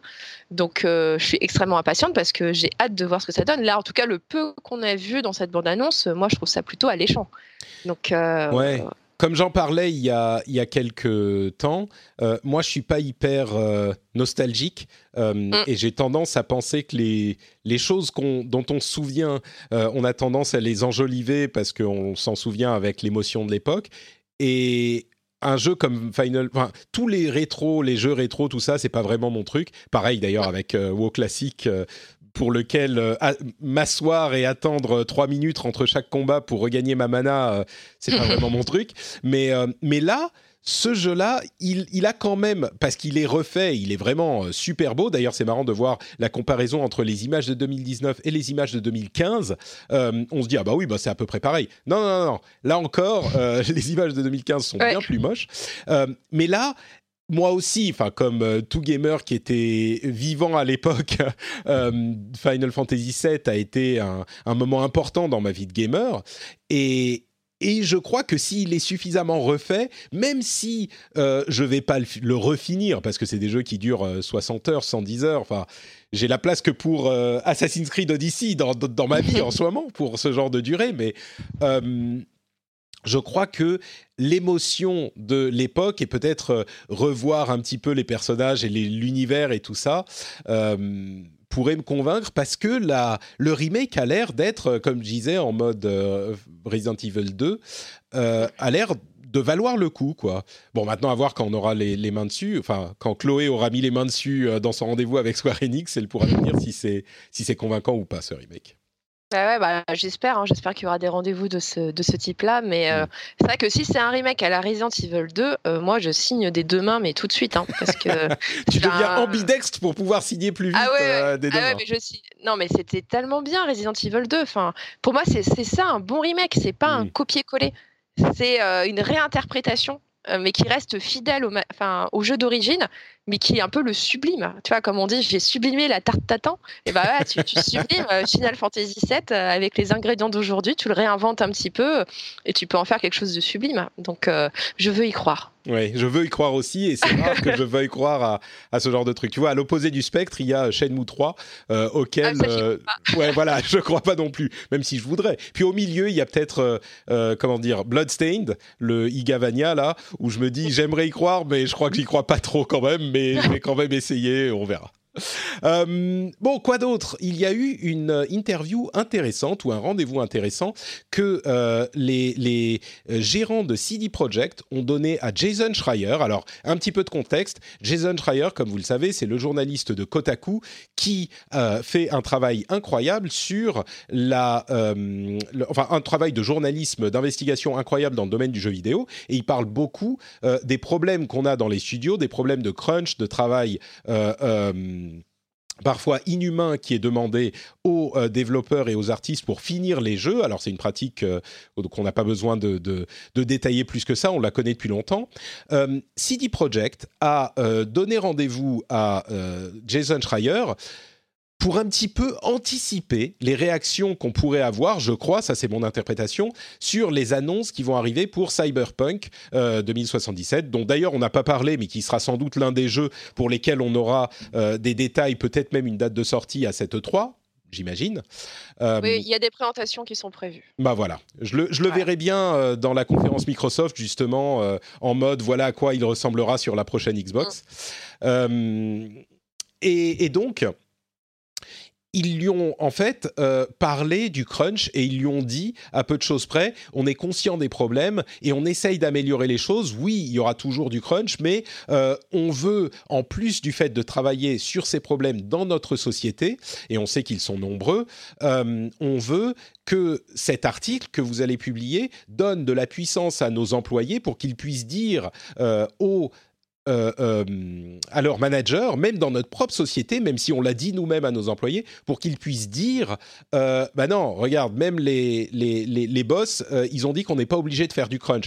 On peut bosser plus si on, si on veut, mais on n'est pas obligé. Et ils essayent vraiment de, de résoudre, c'est une sorte de quadrature du cercle, de laisser aux gens la possibilité de travailler plus pour finir un jeu, mais en leur laissant aussi la possibilité de rentrer chez eux, s'occuper des enfants, par exemple, s'ils en ont besoin, ou juste se reposer. alors, je crois que le débat pourrait être sans fin sur ce sujet. Est-ce que c'est euh, sincère? Est-ce que ça peut marcher? Etc. Etc. Moi, ce qui me frappe particulièrement dans cette initiative, c'est que à force de euh, voir toutes ces conversations qui sont euh, menées dans la presse, vraiment, c'est le pouvoir de la presse qu'on voit, je crois, mené de front par Schreier et d'autres en ont, en ont fait les échos, notamment Le Monde avec euh, le Quantic Dream. Merci, Quantic Dream l'année dernière, euh, Le Monde et d'autres. Euh, le, sujet est devenu une préoccupation centrale dans l'industrie, à juste titre, je crois. Euh, et donc, on sent les sociétés qui réagissent, je crois vraiment, de l'intérieur, même si pour vraiment que ça change, il faudrait, en particulier aux États-Unis, comme je le dis à chaque fois, qu'il y a un mouvement de syndicalisation mm. qui, encore une fois, veut pas forcément dire exactement la même chose aux États-Unis et en, et en France ou en Europe, mais ça, c'est un autre débat. Mais il faudrait qu'il y ait un mouvement de syndicalisation, de mise en commun euh, des intérêts et des, des forces des employés. Mais au-delà de ça, on voit que les sociétés commencent à s'en préoccuper au niveau de la communication, mais je crois aussi au niveau de, l'organisation et du, de la gestion interne. Euh, bah, donc c'est la presse qui pousse l'industrie dans le bon sens, je crois. Mais ouais, dis-moi. Bah, après, euh, tu, vois, tu, sens beaucoup de ce qu'on appelle des PR moves. Euh, là, c'est précisément ce qu'a fait CD Projekt et ce que font d'autres. tu vois, ce qu'a ce qu'a fait aussi Rockstar quand ils ont été attaqués dans tous les enfin à la sortie de Red Dead 2, euh, comme euh, l'a fait euh, Riot Games aussi. tu vois, bon, publiquement, ils te disent, mais si, mais nous prenons la santé de nos salariés très, très à cœur. ils n'ont absolument pas travaillé autant. C'est totalement faux. Bon, ça c'est le côté communication. Après, en interne, est-ce que ça, ça change vraiment des choses? Je crois que c'était chez ah, je ne sais plus quel studio. c'est bon, je, ne me souviens plus quel studio. Mais il y avait, il y avait Respawn, c'était Respawn qui avait dit nous on va pas faire des updates en permanence parce que c'est pas tenable. Il y a Machine Games d'ailleurs qui a fait une déclaration sur le même sujet. c'est ouais, Epic Games. Ça, ça me revient. Epic Games, parce qu'il y a une enquête qui est sortie aussi sur les conditions de travail chez eux, où ils disaient que ah oui, même alors là, si il y avait il y avait placardé de partout, euh, genre euh, vous n'avez pas à faire des heures supplémentaires, etc., euh, etc. Et ils disent bon bah en fait c'est au niveau du, du middle management, au niveau des, des, cadres intermédiaires que, enfin le discours ne passait pas. Et en fait, t'as beau avoir ton N plus 14 qui te dit t'as pas à faire des heures sup, bah si ton chef direct il te dit bah si tu vas les faire, bah tu les fais quoi, parce que bah c'est juste ton chef direct qui, qui a un pouvoir direct sur toi et qui peut, enfin ce qui était très bien expliqué dans, dans cette enquête, qui peut ensuite t'avoir dans le pif, qui peut t'empêcher de progresser, euh, qui, euh, enfin c'est vraiment c'est au niveau des cadres intermédiaires que semble aussi se poser pas mal de pas mal de mmh. problèmes. Ah bah c'est sûr, et les cadres intermédiaires, ils sont euh, les, les derniers tenants d'une tendance, pas d'une tendance, mais d'une tradition dans l'industrie qui, qui vient de, de, de toute l'industrie, y compris des dirigeants. Moi, je crois aussi pour si je me fais un petit peu l'avocat du diable, dans ce cas, le, diable, c'est CD Projekt, que, sur lesquels j'ai pas dit que des bonnes choses euh, de, leur histoire, mais je crois que ce genre de navire amiral, et là je parle de l'industrie dans son ensemble, c'est pas facile à tourner et ça va prendre quelques années. Et oui, le, le, le la balle en argent euh, pour vaincre le monstre du crunch, euh, ça serait une syndicalisation généralisée, mais ça non plus, ça se fait pas en une journée. Pour moi, il y a quand même dans cette idée, surtout de la manière dont ils le disent, ils disent on fait cet article pour que ça, ça, peut paraître bizarre qu'ils disent on fait cet article pour que nos employés puissent le montrer justement à leur manager, ils leur mettent dans le visage et ils leur disent regardez, euh, nos, nos, boss ils disent que. Mm. Et il y a un petit peu de. Je veux dire, tu peux pas dire ça et après, euh, si quelqu'un euh, rappelle Jason Schreier de chez CD Projekt, comme ils l'ont fait par le passé suite à la, grande enquête qu'il avait fait sur BioWare d'ailleurs, et ils les rappellent et ils disent ouais, moi j'ai montré ton article et on m'a rionné. Tu vois, ça met un petit peu de euh, accountability. Je ne trouve plus le mot en mm. français. Euh, mais tu vois, dans l'article. Dans l'article de Jason, il terminait en disant qu'il y avait déjà des gens de chez CD Projekt qui lui disaient euh, que bah, c'était reparti comme à la Witcher 3, quoi. Pour, Oui, ça c'était suite à l'article de Anthem mm. qu'il a publié il y a deux mois. On en avait parlé ici et je lui en avais parlé d'ailleurs dans, dans Pixel. Je l'avais reçu à propos d'autre chose. Je crois que je lui en avais parlé, oui. mais c'était à la suite de ça, et je crois que c'est justement à la suite de tous ces articles, il y en a eu d'autres, celui de, je crois que c'était US Gamer dont, tu parlais, il y en a eu d'autres, que CD Projekt et d'autres, je suis sûr, réagissent justement. Et ça, cette initiative qu'ils ont pris là, c'est évidemment une initiative de com, euh, parce qu'ils veulent pas que le sujet, parce que là ils le voient venir, euh, quand euh, Cyberpunk 2077 va sortir, soit on va dire ah le jeu il est incroyable et c'est super cool, soit le sujet dont tout le monde va parler, ça va être l'article de Schreier qui va dire ok il est super votre jeu, sauf que voilà ce qui s'est passé pour tous les employés de mm. CD Projekt comme sur Witcher 3. Et, donc, ça a un effet qui, en plus, je crois que c'est très facile de voir l'attitude de ces, ces, entités un petit peu impersonnelles comme euh, intrinsèquement euh, euh, maléfiques. Tu vois, c'est genre, ah, ils pressent les employés, machin. Oui, bien sûr, il y a un peu de ça.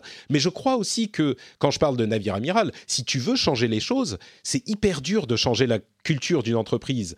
Et trouver en plus de ça le bon équilibre entre parce que en, ce moment la tendance est à le crunch c'est super mal et encore une fois je suis complètement d'accord. Mais je crois qu'il y a aussi des gens qui veulent légitimement euh, se dire bah ils sont à un point de leur carrière ou machin ou ils ont juste envie de bosser comme des fous sur ce jeu pour le pour le rendre aussi bon qu'ils puissent.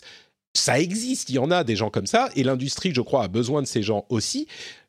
Et, donc, c'est difficile de trouver l'équilibre entre leur laisser cette possibilité et faire en sorte que ceux qui ne le font pas ne soient pas euh, victimes d'une sorte d'ostracisme ou de machin. Et c'est pas facile. Et bah déjà, ce qui, ce qui sera un bon point, c'est que les gens qui fassent leurs heures supplémentaires soient rémunérés pour.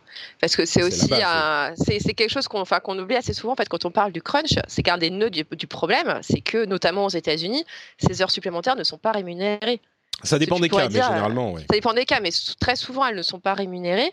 Et du coup, tu dis, ok, bon, tu peux, tu peux faire 80 heures parce que dans la semaine, parce qu'il y a un besoin, parce que pour des raisons X ou Y, mais que voilà, ce soit institutionnalisé et qu'en plus, t'es pas rémunéré pour cet effort supplémentaire qu'on te demande. Ça aussi, c'est un des gros nœuds du, souci du crunch, notamment aux États-Unis.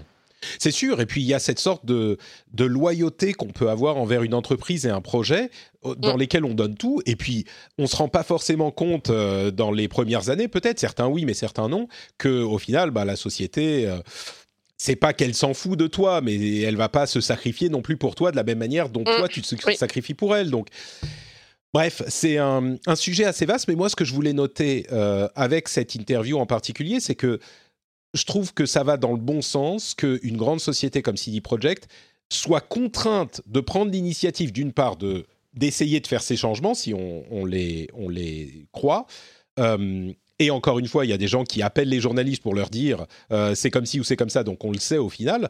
Donc c'est une bonne chose qu'ils prennent l'initiative et surtout qu'ils placent cette préoccupation au centre de leur, euh, bah, de leur préoccupation, justement. Ça veut dire que ça fonctionne, cette pression que met la presse sur euh, l'industrie fonctionne. La presse et l'opinion générale fonctionnent. Donc moi, je trouve que ça va dans le bon sens, même si on n'est pas encore arrivé. On n'est pas bah, on n'est pas encore rendu, mais c'est vrai que oui, bah, la, presse a mis un peu le, nez dans le caca de, ce, type de studio.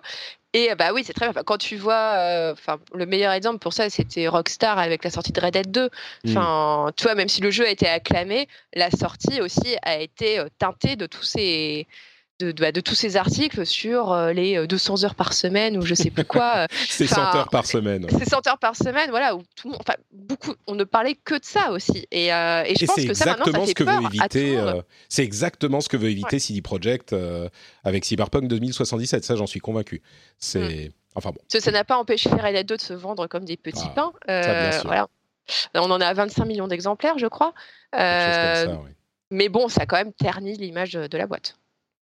Euh, oui, et GTA en est à 110 millions.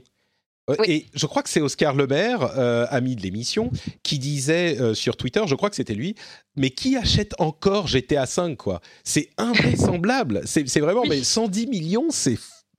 Alors je sais qu'il y a des gens qui l'ont acheté sur plusieurs plateformes, mais quand même. Bah, surtout, tu dis, ouais, la base installée, enfin maintenant c'est bon, c'est limite un GTA 5 par console quoi. Euh, il y a, tiens, dans les sujets controversés, je veux aussi évoquer euh, l'article euh, qui avait écrit cet article sur Fortnite. Euh, C'était Polygon, voilà, encore un, un beau travail d'investigation sur la manière dont les enfants sont stigmatisés et, et harcelés, enfin bouliés. C'est un terme qui a une, connotation un peu différente en français et en anglais, mais ils se font boulier, bullying dans Fortnite quand ils n'ont, pardon, moquer. Oui, c'est un peu plus fort que moquer même. Euh, quand ils n'ont pas euh, acheté ou gagné de skins différentes et quand ils utilisent le skin de défaut. De base. De base, ouais. Euh, c'est vraiment, et il y a même certains profs ou certains adultes qui mentionnent le fait qu'ils ont entendu des gens appeler d'autres. Ah ouais, lui c'est un default quoi. C'est, genre c'est une insulte. Ah ouais, espèce de default parce que t'as pas de quoi t'acheter un skin différent. Il y a des légendes urbaines qui font que les certains enfants pensent qu'on est moins bon euh, au jeu. Enfin, je veux dire, le jeu est moins facile quand on a la skin default, donc mm. il veut pas jouer avec les, les gens qui ont que des skins default. Enfin, c'est assez terrible. Alors, les enfants n'ont pas attendu l'invention de Fortnite et des, des micro-paiements pour euh, être euh, cruels et se moquer de, leur, de leurs camarades de jeu. Évidemment, ça fait partie de la manière dont on apprend à être des humains, à savoir que ça, ça fait mal et qu'il faut peut-être pas le faire. Mais, mais il n'empêche, c'est assez inattendu comme euh, xème conséquence de la euh, popularité de ce jeu qui est un phénomène de société, de constater qu'il y a des enfants qui se font euh, moquer de cette manière parce qu'ils n'ont pas de quoi s'acheter une petite skin. Non, puis, enfin aussi, cet, cet, article parlait de ce côté, voilà, tu mets pas d'argent pour, euh, pour acheter des skins Fortnite, sous-entendu, donc tu es pauvre, mm. euh, donc tu n'es pas intéressant. Et avais aussi, euh, ça abordait aussi le côté que les, les, personnes, qui, les enfants qui jouaient depuis leur smartphone étaient aussi stigmatisés. Mm. Parce que, bon, ça, c'est quelque chose que nous connaissons bien dans notre milieu, qui est genre les vrais jouent sur console ou sur PC. Et toi, tu joues sur, sur smartphone. Donc, un, ça veut dire que tu n'as pas les sous pour avoir une console, tu n'as pas les sous pour avoir un PC donc tu es nul et donc tu n'es pas intéressant. Et c'est, mais ça, enfin, je vais dire, c'est la, c'est la version 2019 du t'as pas les, les dernières baskets qu'il faut, t'as pas la doudoune qu'il faut, t'as pas les AirPods, parce que ça aussi, j'avais lu un article hallucinant sur les AirPods devenus signe extérieur de richesse. Euh, même si euh, tu n'étais pas riche, il fallait avoir des AirPods pour donner l'impression que tu étais riche. Euh, bah là, pareil, c'est sur Fortnite, il faut acheter des skins, et notamment les dernières skins qui sortent, pour prouver que tu étais riche, mmh. même si tu ne l'es pas. Et, enfin, je trouve ça vraiment terrible, enfin que, enfin, rien ne change. C'est toujours la même chose. Enfin, bah. avec avec les enfants, avec les ados, que ce soit dans les années 50 ou aujourd'hui, on revient toujours à la même chose. C'est les signes extérieurs de richesse. Oui, je crois que ces signes extérieurs de richesse, euh, c'est pour moi, c'est aussi euh, le fait que, bah, quand on dit souvent les enfants sont cruels, parce que l'empathie, ça s'apprend, quoi. Et que euh, au début, tu sais pas. De la même manière que tu sais pas que quand tu mets ta main sur un truc chaud, tu veux, tu dois te brûler. tu dois le faire une ou deux fois avant de comprendre. Et, voilà. Alors évidemment, il y a aussi le rôle des parents là-dedans, etc. Mais j'ai l'impression que c'est un petit peu inévitable. Mais en même temps, à lire l'article, ça fait mal au cœur, quoi. C'est vraiment. Euh, c'est vraiment ça fait mal au cœur parce que quand, quand, on se dit que à la base tu te dis Fortnite c'est un jeu ultra démocratique parce que euh, ça peut être joué sur n'importe quelle plateforme, c'est gratuit, donc techniquement tous les enfants d'une école hmm. peuvent jouer à Fortnite ils peuvent jouer ensemble. Mais en fait, non. Et on trouve quand même des moyens de faire des différences entre les joueurs de Fortnite en fonction de leur appareil, en fonction de l'argent qu'ils mettent dedans. et c'est. Je crois que je crois que les, les, il y a des gens qui font ça. Il y a évidemment, je suis sûr, énormément de gamins qui qui font pas ça, quoi. Donc, il euh, c'est mm. faut pas non plus penser que, j'en sais rien, mais je, je peux pas imaginer que tous les enfants de la terre soient des des, des assholes de ce de ce genre. Mais euh, ouais, enfin bon, bref, c'est ce que je dirais. Euh, deux choses. D'une part, l'histoire signée extérieure de richesse. Je te je sais pas que je, je te combattrai jusqu'à la mort sur cette idée c'est pas non plus quelque chose d'hyper impossible d'avoir un skin différent. Tu vois, tu peux euh, avoir un, un, season pass, il y a des events où tu peux avoir accumulé des des des fonctions des, comment dire de la monnaie en, en, jeu euh, pour acheter des trucs. Avoir une skin différente, c'est pas trop trop difficile. Et puis au pire, la skin, elle coûte quoi? 5 euros, 10 euh, dollars. Si tu passes je sais pas, 10 heures par semaine sur le jeu, je pense que la plupart des parents, évidemment, il y a des gens qui sont très pauvres, mais la plupart des parents pourront te lâcher une dizaine d'euros euh, pour euh, acheter une autre skin. Euh, ouais, ouais, je sais pas. pour moi, c'est plus un problème d'attitude, mais. Ouais. Parce que as, enfin, tu vois, lâcher 5, 5 euros, tu te dis, enfin, je pense que pas mal de parents se disent aussi, enfin, on va pas dépenser de l'argent pour du virtuel, pour un truc purement virtuel. oui, mais alors ça, ça, ça, qui, va rien lui, qui va rien lui apporter quoi. Bah, bon, ensuite ça c'est un autre bah, débat. Après tu as aussi euh, ça, ça j'ai quelques cas de, de, de, que je connais d'enfants qui profitent de pour chourer les codes de carte bleue de leurs parents ah, pour acheter des V-bucks dans leur dos. Hein, ça, euh. Oui, alors ça c'est un autre problème effectivement. Euh, sur le, est-ce qu'on va lui lâcher 5 euros ou 10 euros pour un truc virtuel qui va rien lui apporter? À mon avis, ça c'est des parents dont il faut qu'ils se mettent au goût du jour. Quoi. Il faut justement comprendre l'importance qu'ont les loisirs de leurs enfants. Euh, même s'ils sont différents des leurs, et que les systèmes de valeurs, alors oui, il y a des choses euh, qui sont importantes et qu'il faut euh, inculquer aux enfants, mais l'idée que tel loisir n'a pas d'importance parce qu'il n'est pas, je le comprends pas, c'est un gros problème aussi dans la relation. Mais bon, là, on s'écarte un petit peu de ce, du sujet de base. La dernière chose que je voudrais ajouter, c'est que peut-être qu'Epic a un rôle dans euh, ce problème un rôle à, jouer. Parce que évidemment eux leur intérêt c'est que plein de gens achètent des skins. Mm. mais peut-être qu'il faudrait de manière un petit peu responsable ils en parlent d'ailleurs dans l'article euh, ils, auraient ils pourraient avoir un rôle dans l'idée de euh, d'encourager certains streamers populaires par exemple à jouer avec le skin par défaut ou créer un événement. C'est le, le, skin défaut. C'est Patricia Hernandez qui a écrit cet article que je vous encourage à lire pour éduquer son, son euh, sa base de joueurs sur le fait que euh, même si on n'a pas un skin, même si on a un skin par défaut, ben on est parfaitement valable comme joueur quoi. Peut-être qu'il mm. pourrait faire un truc comme ça, ça serait. Bah, pourrait y avoir ça, il pourrait y avoir bah, au lieu qu'il n'y ait qu'une seule skin par défaut, qu'il puisse y en avoir plusieurs, qu'on puisse quand même avoir des options pour personnaliser son personnage, même si on n'a pas payé. Évidemment, mm. beaucoup plus limité que si on on avait acheté des V-Bucks, mais enfin, enfin, qui ait un peu plus de variété peut-être dans les dans les, dans les silhouettes par défaut. Hmm, peut-être. Oui, mais là, ça va à l'encontre de leur business model complètement. Ah oui, mais, bon, hein, quand on veut être responsable. ah, mais est-ce qu'une entreprise peut être volontairement responsable? Peut-être qu'il faut mettre la pression sur eux, que le pouvoir de la presse euh, ça, se tombe sur, euh, sur Epic. D'ailleurs, ils sont bah, la preuve, ils, euh, s'intéressent à leur cas et c'est évidemment positif.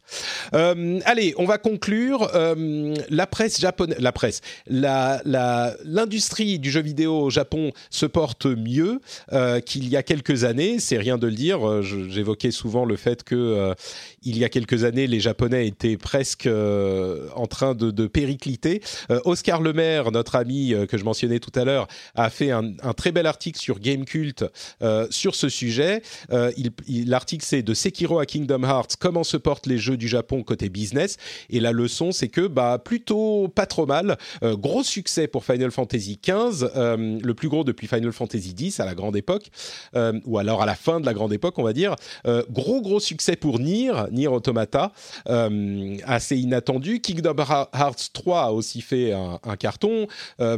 From Software, on le sait, euh, se porte très très bien, est devenu une icône. Euh, le seul point noir, je dirais, pour moi en tout cas, c'est que les jeux de baston euh, c'est pas tout à fait ça.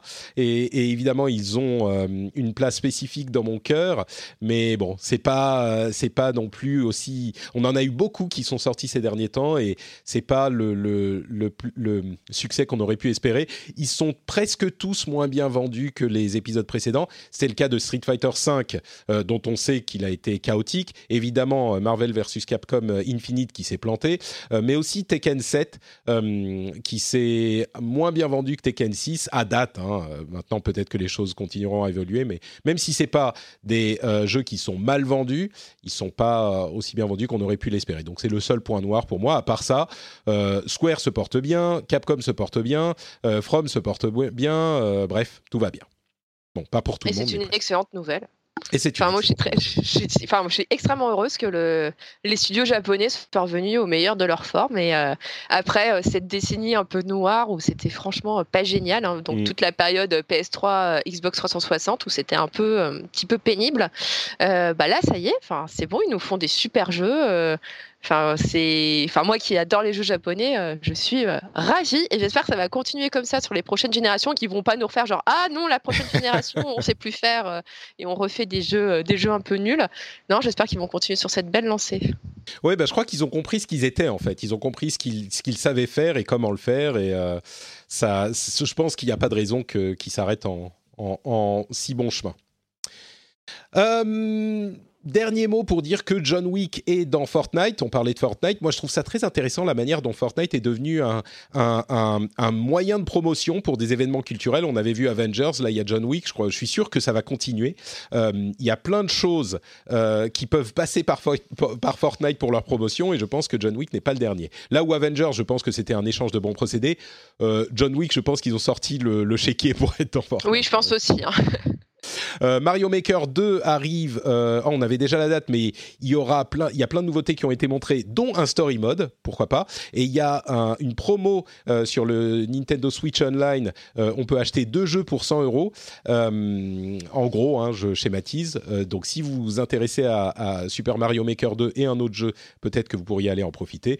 Et puis voilà, je vais passer sur les autres news qui sont un petit peu moins importantes parce que ça fait déjà plus d'une heure et demie qu'on est ensemble. Tu as été très généreuse avec ton temps et je t'en remercie.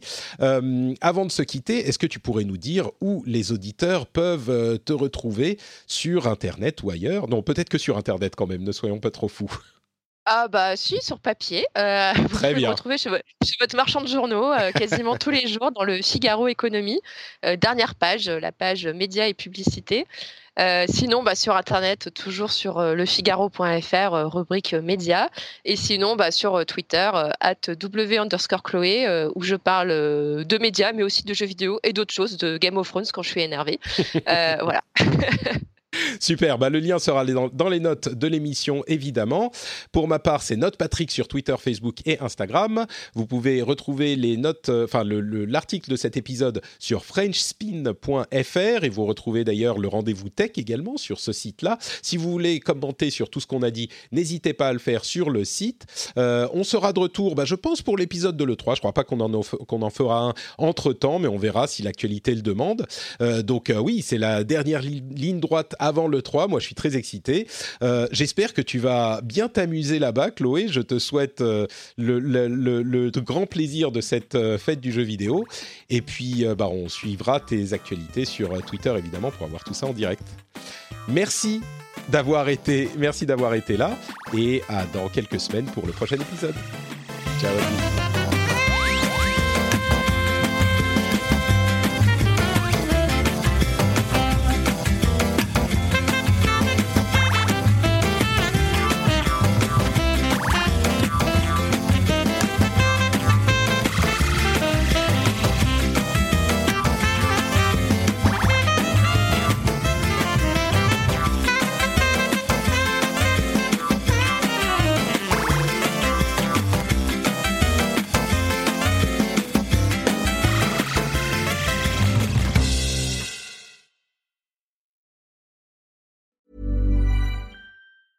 Hi, my name is Danny Pellegrino from Everything Iconic, and I'm excited to talk to you about Club Med.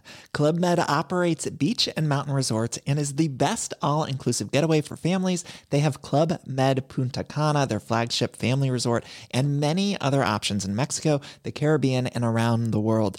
Club Med are the pioneers of the all inclusive concept, which is the best way to vacation. Great for families, groups, or even solo travelers looking for land and water sports, delicious food food, and a place to make unforgettable memories. Visit clubmed.us, call 1 800 Club Med, or your travel advisor.